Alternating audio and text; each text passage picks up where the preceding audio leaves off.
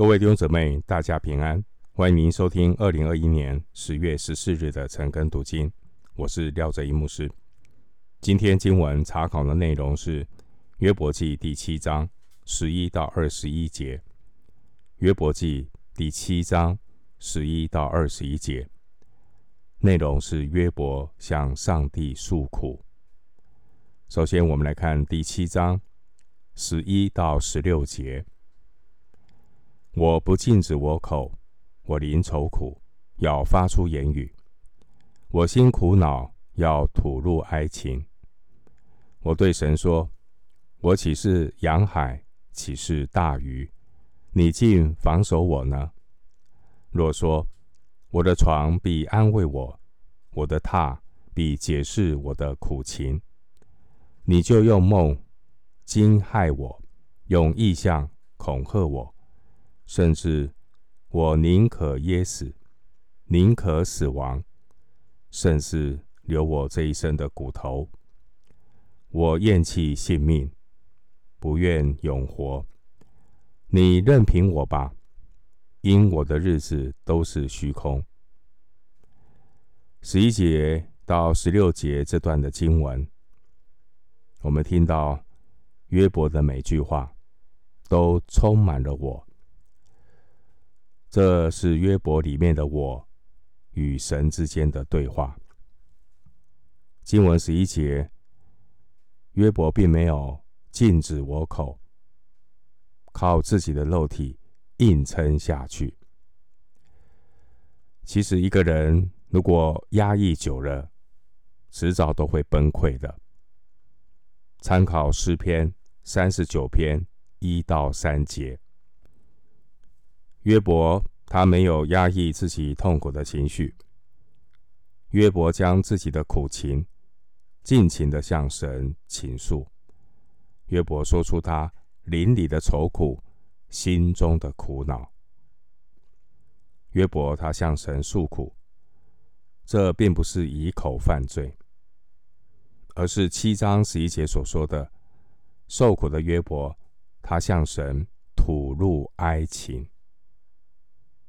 约伯始终都敬畏神，约伯始终都把上帝当作真正能够倾心吐意的对象，上帝才是约伯最知心的朋友。诗篇一百零三篇十三到十四节经文说：“父亲怎样怜恤他的儿女，耶和华也怎样怜恤敬畏他的人，因为他知道我们的本体。”思念我们不过是尘土。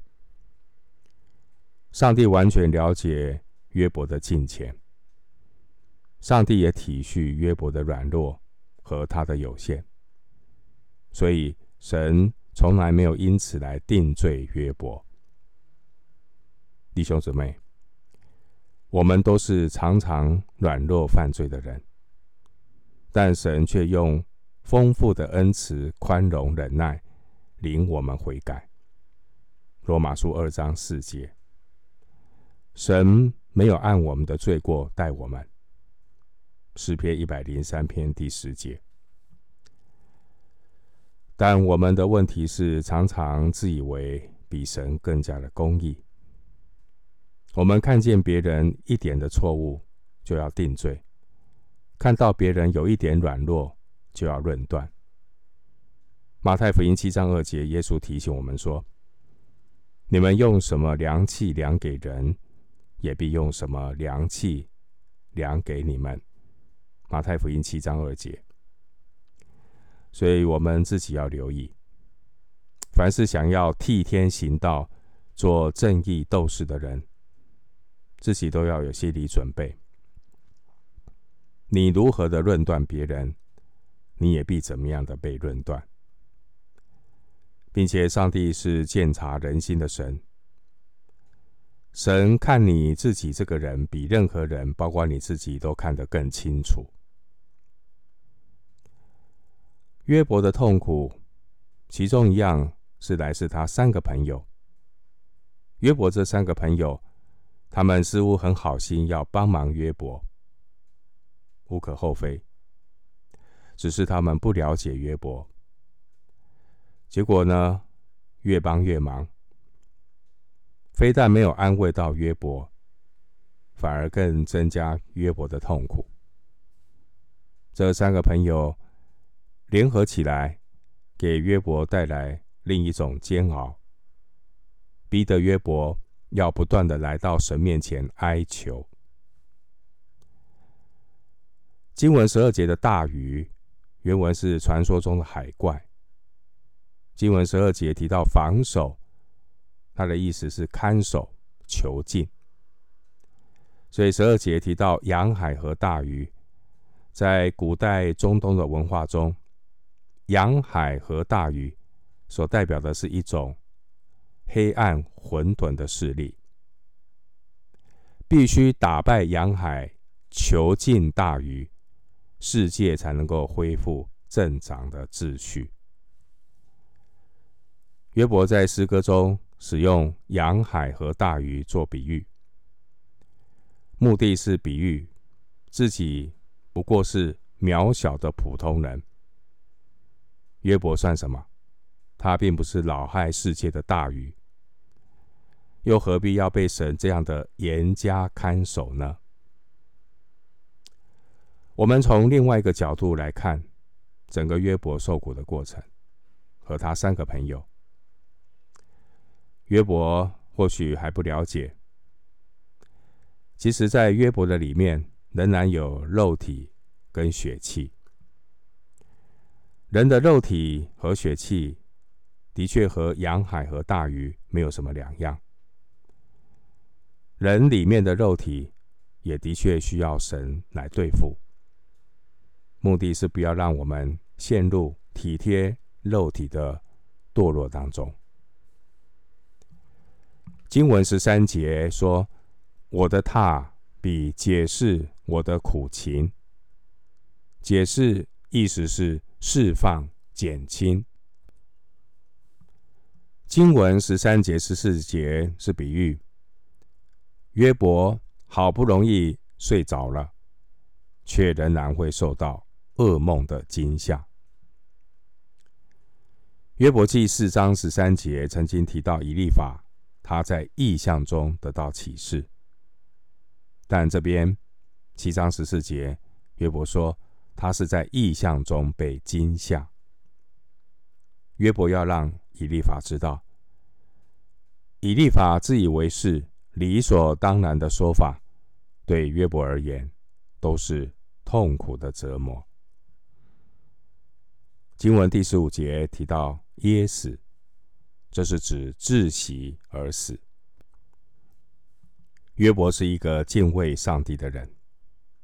约伯他宁可冤死，死于非命，也不在子无虚有的这个控告上呢来妥协。约伯希望透过死来逃避他三个朋友自以为义的道德劝说。经文十六节说。我厌弃性命，不愿永活。你任凭我吧，因我的日子都是虚空。你任凭我吧，这是约伯求神不要再理会他，也不必赐福，不要拯救，也不要鉴察试验，就任凭约伯死吧。这样的话，其实是一个敬畏神的人。处在极大痛苦中，对上帝所说的话，约伯的话很消极，但却令人同情。经文十四节、十六节，经文十六节，约伯说：“我厌弃性命，不愿永活。”这表明约伯他敬畏神，他并不是为了永远活着。因为肉体这样活着，充满了痛苦。十六节的永活和生命记三十二章四十节的永生并不一样。永活不同于永生，永活只是永远的活着，而永生不只是永远活着，不只是谈到时间的观念。更是说到生命的性质。我们从新约的角度来看永生，永生就是在基督里面神的生命，不仅在时间上是永久的，在性质上也是圣洁完美的。约翰福音十七章第三节经文说：“认识你独一的真神，并且认识你所差来的耶稣基督，这就是永生。”我们应当反省自己的信仰，到底我们所寻求的是永生，还是永活？到底我们是害怕地狱，还是害怕与神隔绝？我们所向往的是天堂，还是向往与神永远同在？回到今天的经文。约伯记第七章十七到二十一节：人算什么？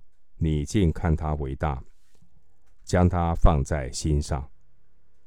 每早鉴察他，时刻试验他。你到何时才转眼不看我，才任凭我咽下唾沫呢？鉴察人的主啊，我若有罪。与你何妨？为何以我当你的箭靶子，使我厌弃自己的性命？为何不赦免我的过犯，除掉我的罪孽？我现今要躺卧在尘土中，你要殷勤地寻找我，我却不在了。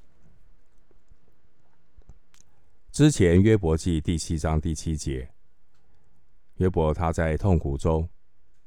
他认为自己的生命不过是一口气，而刚刚所读的经文十七到十八节，约伯说：“人算什么？你竟看他为大，将他放在心上。”然后话锋一转，经文十九到二十节，约伯哀叹地说：“神。”竟然把他当作攻击的箭靶子，甚至让他无法喘息片刻，咽下唾沫。我们听到约伯的陈述，听到约伯的痛苦，他所发出来的叹息。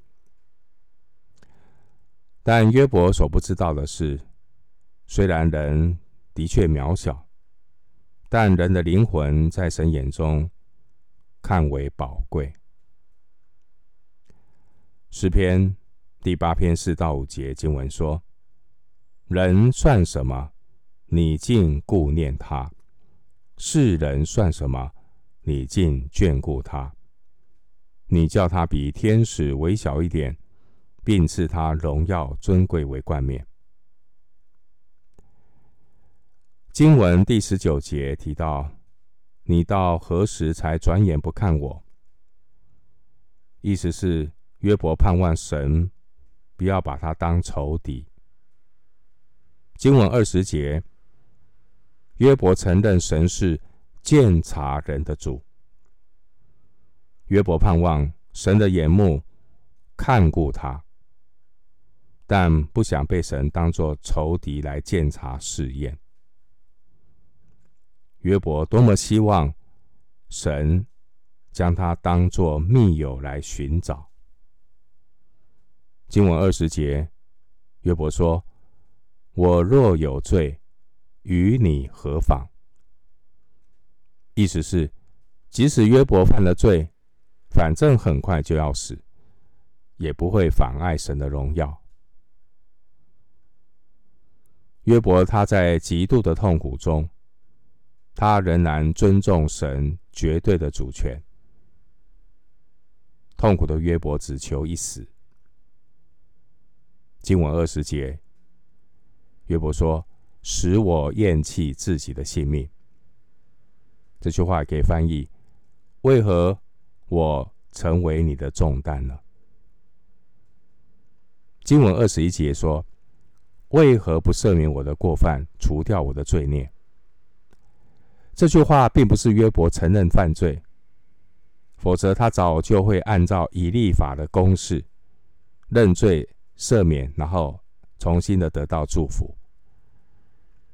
约伯没有因为要重新得到上帝的祝福，为了认罪而认罪。约伯承认，不错，我们都是罪人。所以约伯他常常为已知的罪和未知的罪献祭。约伯记一章五节。但这一次，约伯遭遇到这么大的苦难，他并不知道他到底是犯了什么罪，甚至可能连献祭也不管用。神在约伯的苦境上。竟然没有采取任何的动作和回应，以致约伯处在遥遥无期的痛苦和煎熬中。经文二十一节说：“现今要躺卧在尘土中。”这是比喻即将死亡。经文二十一节说：“你要殷勤地寻找我，我却不在了。”意思是。神，如果你要寻找我，我却不在了。约伯觉得自己快要死了，所以约伯充满感性的说：“神若不赶快来赦免他，恐怕就来不及了。”在痛苦中的约伯，他已经厌弃性命，不愿永活。第十六节。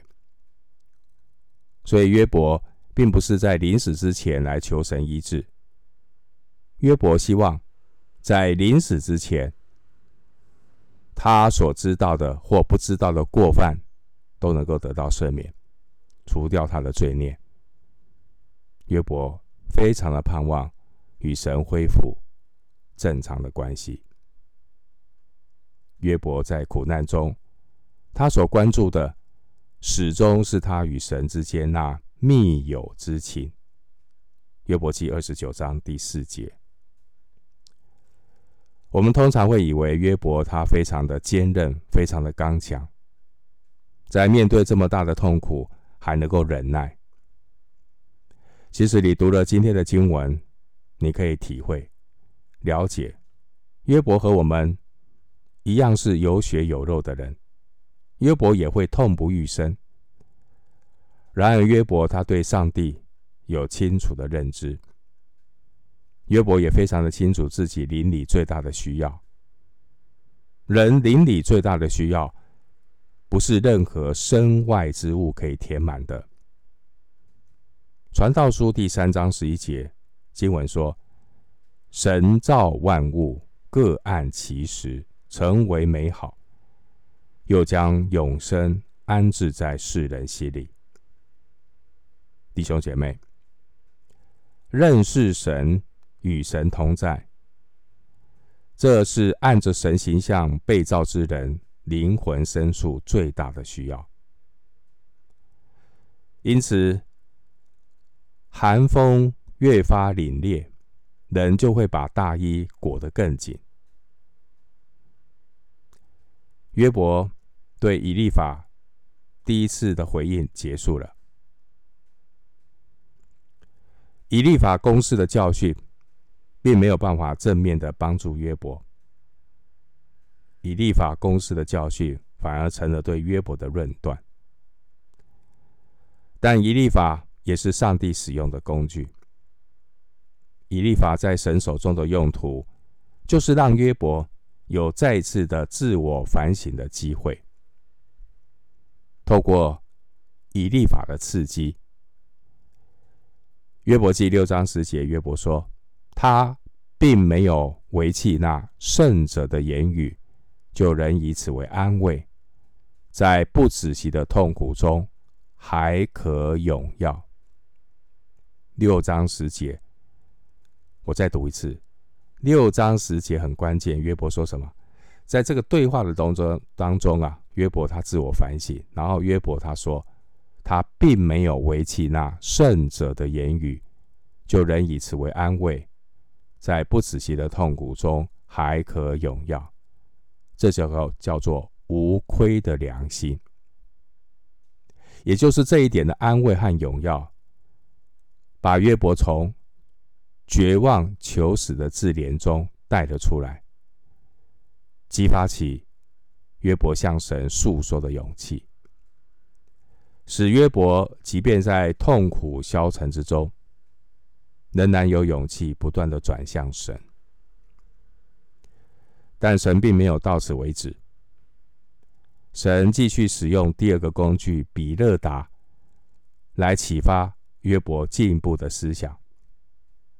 上帝透过约伯这三个朋友，一次又一次的把约伯催逼到神的面前，炼尽约伯。